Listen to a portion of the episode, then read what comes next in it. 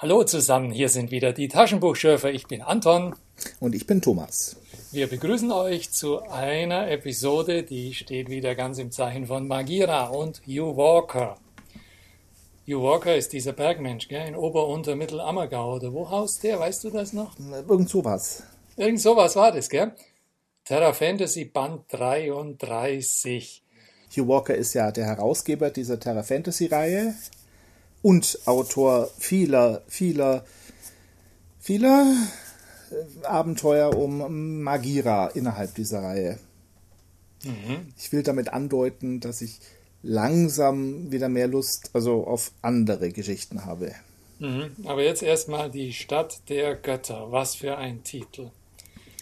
Man fragt sich, was für Götter mögen das wohl sein? Kulinarische? Wird das ein Michelin-Reiseführer oder was macht er? Ach, der Titel ist ganz okay, außer dass er im Buch nicht wirklich aufgenommen wird. Also es geht um eine Stadt. Und im ersten Kapitel fällt das dann schon irgendwie, dass die Stadt der Götter genannt wird. Und im letzten Kapitel ungefähr hören wir, dass es eine uralte Prophezeiung gibt, dass die Stadt mal kaputt gehen wird. Und das war's mit den Göttern. Mhm. Geschrieben hat er es, wissen wir nicht, aber veröffentlicht wurde es im April 1977.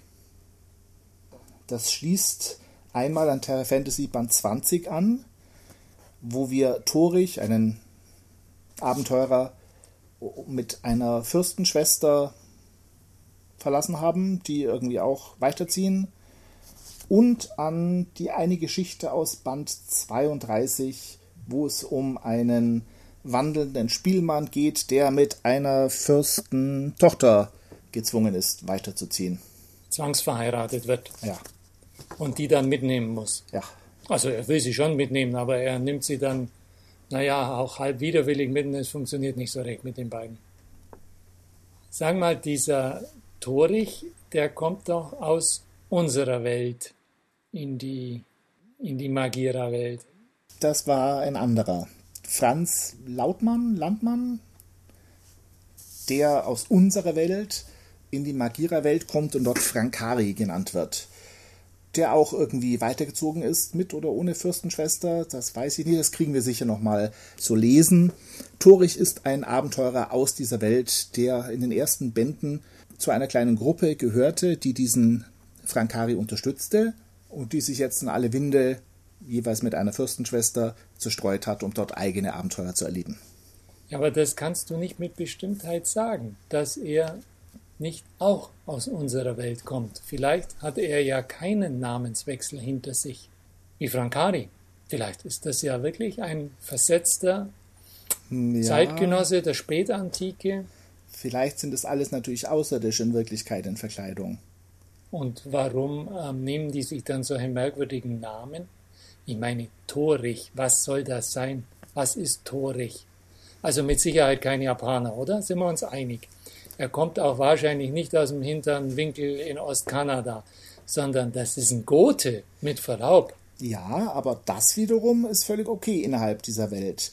Denn hm, wie kommst du darauf, es dass gibt, das okay ist? Da vorne ist eine Landkarte drin, glaube ich Tansanien, ja, ja. Und es gibt eine große Menge an verschiedenen Kulturen in dieser Welt Magira die ja letztlich dadurch entstanden ist, dass menschliche Spieler um Hugh Walker und seine Spätzeln diese Fantasy-Welt erschaffen haben. Und die haben sich natürlich orientiert an den vergangenen Kulturen unserer Welt, sodass es dort ein Römer-Äquivalent gibt, ein Germanen-Äquivalent gibt, ein Kelten-Äquivalent gibt und, und ein Goten-Äquivalent. Fragt sich nur Ostgoten oder Westgoten, aber lassen wir das beiseite. Und warum können wir da sicher sein, dass der jetzt auch eine Schöpfung der Mitspieler ist und nicht auch ein versetzter Erdling? Wie, wie, wieso sollte er das sein? Also wir können, ja, warum nicht?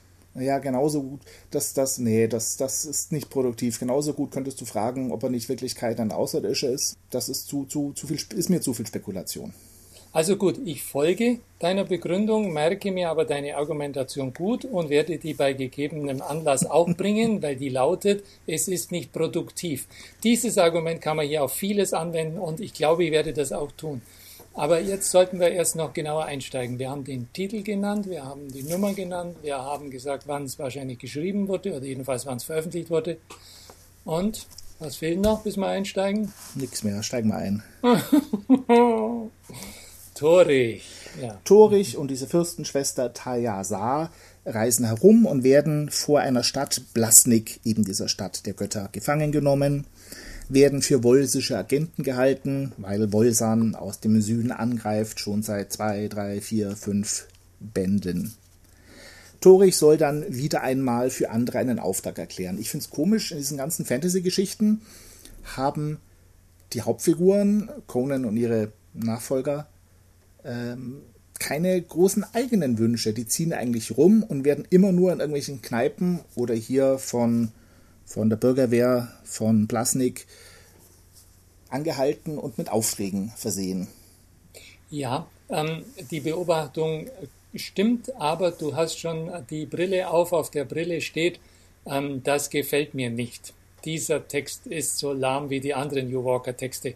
Aber ich möchte da widersprechen, dieser Text gefiel mir bis zu einem bestimmten Punkt, sage ich später, gar nicht so ohne. Und die Motivation vom Torich, die ist sowas von eindeutig und von der Dramaturgie her klar, dass ich genau weiß, warum tut er das. Der hat in dem Moment gar keine Zeit, eigene Wünsche zu entwickeln oder was eigenes zu wollen, wie unser berühmter Held, der immer nur in den Süden, ich will in den Süden. Das, das kann der gar nicht wollen. Doch, er wollte ja zeitlang in den Norden. Er will in den Norden. Also gut. Aber er kann diese Wünsche nicht umsetzen, weil der Druck von außen ist so groß, dass er nicht anders handeln kann, als er in diesem Text tut, wenigstens bis zu einem bestimmten Punkt. Und das finde ich eine schlüssige Motivation für eine Geschichte, hat mir gut gefallen. Okay. Und deswegen glaube ich ihm auch, was er da in dem Moment tut oder nicht tut, ja. Sein Auftrag ist, er soll, das ist ein bisschen kompliziert. Also, die Stadt Blasnik wird, so sagen die Späher, angegriffen werden. Es gibt einen angreifenden hatzonischen Fürsten, den Chratza von Upzabab. Äh, Willst du die wirklich mit diesen Namen quälen? Nein, ich wollte nur hart. diesen Namen einmal loswerden. Okay. Die Stadt wird angegriffen werden und der Bruder des Angreifers, den soll er als Geisel holen. Der kann irgendwie, der kommt mit Elefanten nach oder so ähnlich. Irgendwas stimmt nicht an der Geschichte. Darf ich da schnell was einwerfen? Ich meine, ähm, diesen Bruder kennt man ja schon. Den holt man ja nicht von ungefähr. Und was der Böse kann, das wissen eigentlich auch schon alle. Warum holt man sich denn ausgerechnet eine machtvolle, Geisel, die für jeden ihrer Gedanken einen Waffenschein braucht, wieso holt man sich so ein Untier in die Stadt? Glauben die, den beherrschen zu können oder was soll das? Du hast gesagt, die Geschichte macht Sinn. Nein, die Motivation von Torich war klar. Aber was die Idioten da machen, die ihn zwingen, das war mir gar nicht klar. Ja, es stellt sich nämlich später heraus, dass dieser äh, Bruder in Wirklichkeit ein sehr mächtiger Magier ist. Das wissen wir Leser jetzt aber noch nicht. Ja, aber die, die ihn beauftragen, den zu kidnappen, müssen es doch wissen. Ja, und äh, was die dann mit ihm vorhaben, wird nicht klar.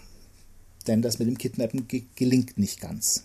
Ja, aber das ist schon der Wunsch, es ist ja Gemeinheit. Also das im Leser aufzutischen, also ist ja kalte Dusche. Entschuldigung. Also. Um es ein bisschen schneller zu machen. Ich möchte eigentlich nicht den Punkt überspringen, bis zu dem es dir gefallen hat, wo du gesagt hast. ja, ist gut, ich schrei dann. Nach einiger Zeit gibt es einen Szenenwechsel und es geht mit Taya Sar, der zurückgelassenen äh, Fürstenschwester, wieder. Der böse Priester Mendior bedrängt sie, so, so ein bisschen spicy, erotischer Prügelei, Auspeitsch-Einstieg, glaube ich. Sie macht zum Schein mit und tötet ihn und flieht dann in seiner Kutte. Dann trifft sie auf einen geheimnisvollen Spielmann, Saite, und das ist der, den wir von der letzten Geschichte erkennen. Ähm, und du findest den geheimnisvoll, wirklich. Also für mich ist der irgendwie so eine Mischung aus einem Konzertcellisten und Indiana Jones. Er soll geheimnisvoll sein, glaube ich. Ah, okay, das erklärt mir manches Rätselhaftige an der Figur. Also sie wird aber entdeckt, weil ja sie langes Haar unter der Kapuze hat, wird wieder gefangen genommen, dort wieder etwas ringen mit den Priestern und der Oberpriester ist über den Tod des bösen Priesters gar nicht traurig, aber sie soll für das Stehlen des Priestergewandes an den Pranger gestellt werden, das irgendwie schlimmer als der Tod für sie ist. Ja, weil in der Nacht kommen böse Geister, ja. Ah, okay. Sie wird wieder von zwei Unterlingen, also weggebracht. Die spekulieren über Sex mit ihr, eine Vergewaltigung, bis sie einem den Dolch aus dem Gürtel zieht und dann mit Hilfe des ähm, Spielmanns Saite, der gefolgt ist, die beiden Unterlinge sterben. Stört mich ein bisschen die Doppelung. Also fliehen, gefangen nehmen, fliehen. Also das hätte man irgendwie kürzer machen können. Ja, stimmt. Das, das verzögert das Ganze. Ungebührlich. Überhaupt gibt es ein paar Wiederholungen in dem Buch. Es gibt, naja. Da, das bringt mich auf den Gedanken, ähm, warum ergeht sich jemand gerne in Klischees? Also jemand stößt sich den Kopf und Blut schießt davor. Mhm. Aha, okay. War der Balken wohl recht hart, oder? Also warum, warum tut man das? Ich weiß es nicht. Ich biete zwei Lösungen an, weil es einem gefällt oder weil es schnell geht.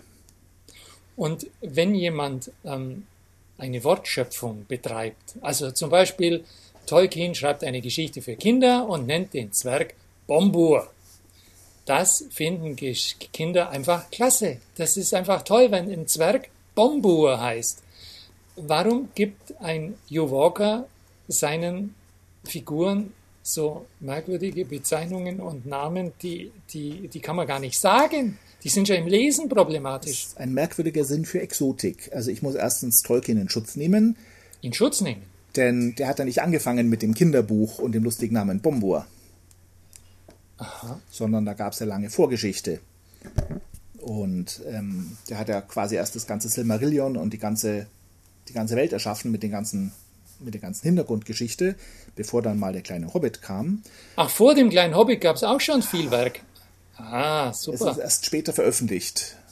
Aha. Aber die ganze Hintergrundgeschichte gab es schon und die Namen der Zwerge und von Gandalf auch und so weiter stammen alle aus der germanischen, also isländischen letztlich, Mythologie. Ja. Das heißt, er ist gar nicht selber. Er hat das recherchiert und hat sich Gedanken gemacht. Ja. In weniger aufwendig gestalteten Fantasy-Welten, wie der von Brack dem Barbaren oder fürchte ich eben auch Magira. Da steckt nicht so viel Gedanken dahinter, sondern man macht es halt exotisch. Ich glaube, die, die großen Sachen wie das Wolsische Reich und das Gotische Reich da, da steckt viel Arbeit drin. Da haben die Spieler, die menschlichen Spieler dieser Welt, die Magira erfunden haben, viel Mühe darauf verwendet, Hintergrundgeschichte zu erfinden. Aber statt diese Hintergrundgeschichte mal gründlich zu beleuchten, kriegen wir in jedem Magira-Band noch ein Reich und noch ein Reich und noch ein bisschen und noch ein bisschen dazu. Und das dann alles oberflächlich. Ja, wir müssen das aber herausstreichen, denn auch in, wie du sagst, weniger aufwendig gestalteten Fantasy-Welten muss es nicht heißen, dass sich eine, eine Wirkung entfaltet dessen, was da geschrieben oder wenig aufwendig zusammengebuchstabiert wird. Sagt dir eigentlich was die, die Figur eines Mythanen? Man kann das wohl so aussprechen, weil es ist ja auf Deutsch geschrieben. Was ist denn ein Mythane? Also der Name taucht bei Magira schon vom ersten Band an auf und wird irgendwie nie geklärt, was das ist. Jetzt ja. ist es ein bisschen mehr geklärt. Hm. Aber das erfahren wir erst, erst am Ende dieses Bandes. Sag mal, ist dir aufgefallen, welche Wirkung dieser Name entfaltet hat? Der taucht nämlich bei World of Warcraft taucht der auf.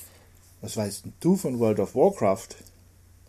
Das ist eine Spielfigur, den, ein, ein Charakter, den kann man, dessen kann man sich dort bedienen. Mhm.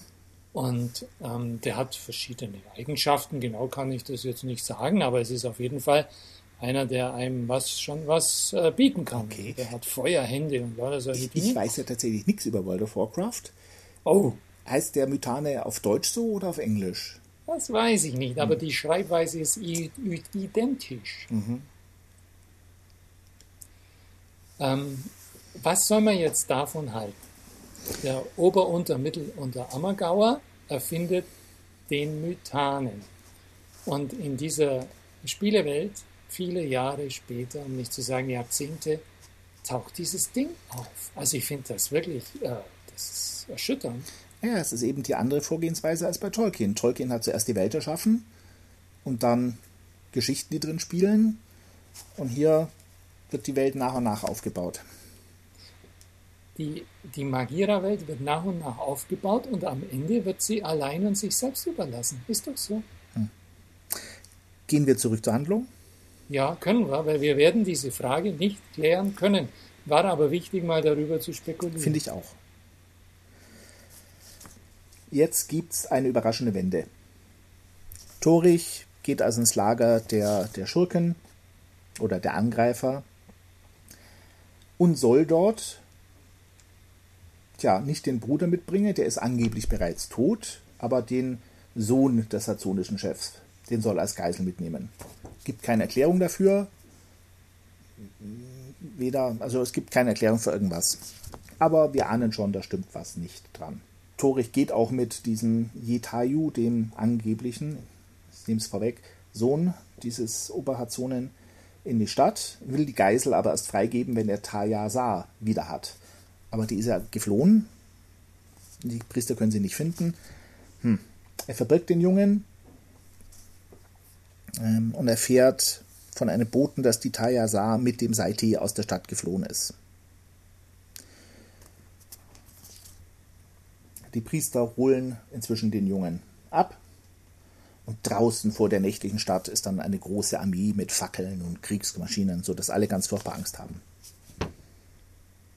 Ja, es ist nicht nur groß, dieses, äh, diese Armee ist, die besteht aus hundert und tausend Schaften bis zum Horizont wimmeln da die Krieger. Und der Oberpriester will die Geisel töten Torich verhindert das und stachelt die Bürger zum Widerstand gegen die Priester auf. Und dann erfahren wir jetzt ein bisschen was über den Hintergrund, das, was du schon angedeutet hast. Dieser Sohn ist in Wirklichkeit vermutlich gar nicht der Sohn und auch nicht der Bruder. Diese angebliche Geisel, das ist ein, ein Mythan. Mythan ist wohl synonym für ein Magier. Irgend so ein mächtiger Zauberer-Clique.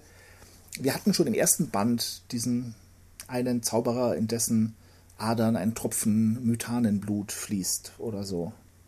Alte, mächtige Magier. Ja, mit einem perversen Drang zur Blutsaugerei, oder? Ich weiß nicht, ob das, das ist der erste, den wir so persönlich kennenlernen. Ich weiß nicht, ob die alle so sind. Ach so, wissen wir nicht. Ja, klar, stimmt eigentlich. Mhm. Und der hat die Fähigkeit, klingt ein bisschen nach Superheldenfähigkeit, die Angst der Leute vor den Kriegsmaschinen, die allerdings nur Illusion sind, diese Angst erlaubt es Syvan, Flugmonster herbeizurufen, die die Stadt verheeren. Geflügelte Schlangen. Wow. Und letztlich wird die ganze Stadt dann nur von 400 echten, also sehr wenigen Angreifern eingenommen. Und das war der Plan der Hazonen, der Angreifer, okay. Und anscheinend war der Plan der Verteidigerstadt, diesen Mythanen in die Stadt zu holen, um ihn dann möglichst schnell, aber anscheinend nicht schnell genug umzubringen.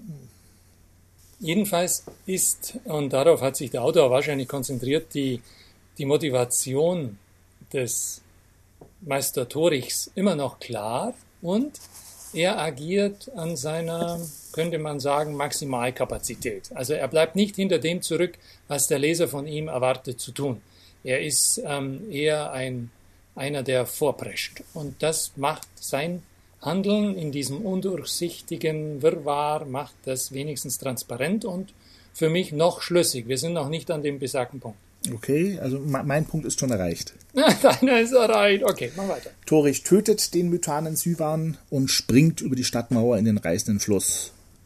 Trifft dort unten nach ein bisschen Wassergepritschel einen hazonischen Trupp mit Gefangenen, darunter eine Juria, die dann zu einer Verbündeten wird, und Saite. Mit den beiden flieht Torich dann vor diesem hazonischen Trupp zurück in die Stadt. Auch das fand ich ein bisschen störend, dieses Hin und Her. Rennen, rennen in die Stadt, raus aus der Stadt, rennen in die Stadt. Ja, genau. Und da war, kam ich auch zum ersten Mal so richtig ins Zweifeln bezüglich seiner Motivation. Und dann kam diese üble Geschichte mit einer Herberge. Also Entschuldigung, jetzt gehen Sie in diese Stadt zurück und dann suchen Sie eine Herberge. Oh nein, dann dieses komische Spiel mit diesem Zimmer und der, den Schlössern und dann kommt auch noch ein Bote, der ihm genau die Information bringt, die er jetzt braucht. Da war für mich der Punkt erreicht. Ja. Was soll man da sagen? Ja, also seine Motivation, er sucht ja jetzt immer noch diese, wie heißt sie, Tayasa. Naja, klar, das ist nicht aufgehoben, aber es, es treibt nicht mehr wirklich. Nee, vor allem wird es dann ein bisschen arg willkürlich. Ähm, sie gehen durch einen Geheimgang in den Tempel von Baljot, den Obertempel dieser Stadt, werden getrennt. Saite wird wieder mal gefangen genommen. Das ist ein einziges Gefangennehmen und Befreien, dieses Buch. Klischee, fast, Klischee, fast Klischee. Fast wie Karl May, aber Karl May hat es besser gemacht. Denk an Schatz im Silbersee. Was wird da angepirscht und gerobbt? Da entsteht Atmosphäre. Aber was entsteht da? Torich verkleidet sich als Hazonia, befreit zufällig diese Tayasa aus der Gewalt eines anderen Hazoniers. Zufällig stoßen sie dann auf Tana Sai, die andere Frau, die zu dem Spielmann gehört. Dann gibt es wieder einen Perspektivenwechsel und wir erfahren wieder ein bisschen was über die Handlung, was eigentlich vor sich geht.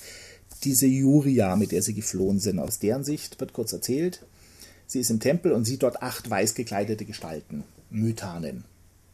Jetzt ist, erfahren wir ziemlich plump ein bisschen was über sie. Es gibt ein sagenhaftes Reich Mythanos im Inneren der Welt. Also diese Mythanen haben dann eine mächtige Beschwörung in der Stadt vor. Und diese 400 angreifenden Hazonen, die werden quasi alle geopfert. Die haben zwar eben erst die Stadt eingenommen, mit Hilfe dieses einen Mythanen. Aber die Mythanen haben einen Plan, sie wollen irgendwas Furchtbares beschwören und brauchen dazu viele, viele Opfer und bringen diese Angreifer dazu, sich im Wahnsinn selber zu töten. Also, dann beginnt der Tanz der Untoten. Man erfährt aber eigentlich ähm, nicht, äh, warum das Ganze stattfindet. So, so, nur, es steht nur da, irgendeine Beschwörung vielleicht. Also als Preis für irgendeine Beschwörung wird diese ganze Schlechterei veranstaltet. Aber, hä?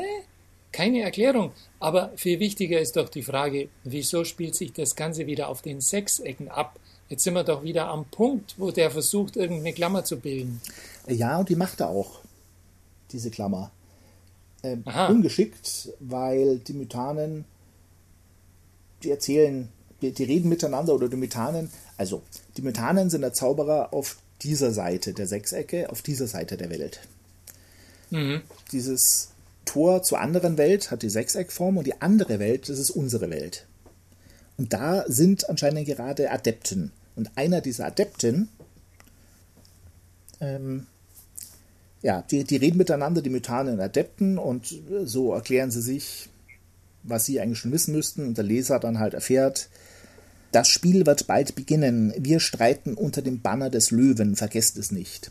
Sprich, dieser Frankari, der Franz, der hätte eigentlich den Löwen, ich glaube, das ist Wolsan, Das, ja, ja, das Voicische Reich, genau. der hätte Wolsan spielen sollen. Mhm. Der ist dann aber eben entführt worden und durch einen Adepten ersetzt worden, sodass jetzt bei diesen menschlichen Spielern Ah. ein, ein Adept mit am Tisch sitzt. Oh, danke schön. Ja, genau. Noch eine Frage. Wie ist das mit dieser Maske des Kriegers? Das wird im Zusammenhang mit dieser, ähm, äh, dieser Priesterin von Äope wird das erwähnt. Das kam mir irgendwo bekannt vor, ich konnte es aber nicht einordnen, wird nicht erklärt. Hast du da, ein- Keine Ahnung. hast du das auch nicht im Keine Ohr Ahnung. von irgendwoher? Nö. Die Priesterin von Äope. Die war, also die ersten Bände von Magira fand ich noch gar nicht schlecht. Ja.